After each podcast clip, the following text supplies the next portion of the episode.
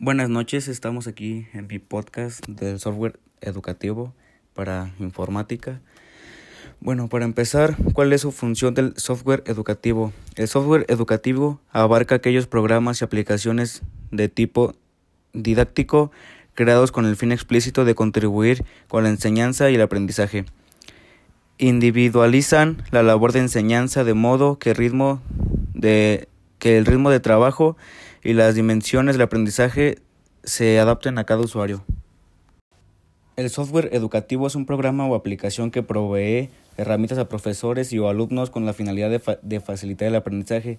Además, además trata de facilitar la impartición mediante la gestión de material educativo, fechas, notas académicas o incluso nivel de comunicación. En particular, el software educativo se considera como uno de los medios más atractivos y efectivos para facilitar los procesos de enseñanza y aprendizaje. El propósito de este trabajo es mostrar un software educativo que fue diseñado para niños en edad preescolar con el objetivo de mejorar sus destrezas cognitivas. El software educativo se usa en la vida diaria como mejora la comunicación con las partes involucradas, Ahorra tiempo en las diferentes tareas, planifica el calendario escolar, agiliza los procesos administrativos, sirve como herramienta para profesores y alumnos. Algunos tipos de software educativo son programas de práctica y ejercicios. Este tipo de software es, es semejante al método de enseñanza tradicional que se encuentra en los libros. Programas de simulación, programas de resolución de problemas, enciclopedias virtuales, tutoriales, juegos.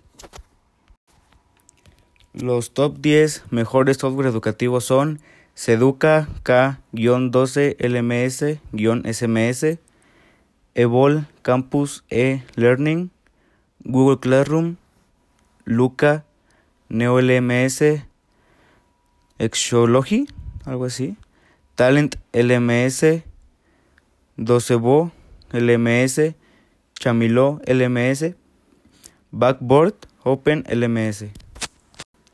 Bueno, eso creo que fue lo mejor que pude resumir el software educativo. Creo que puse en sí lo más importante.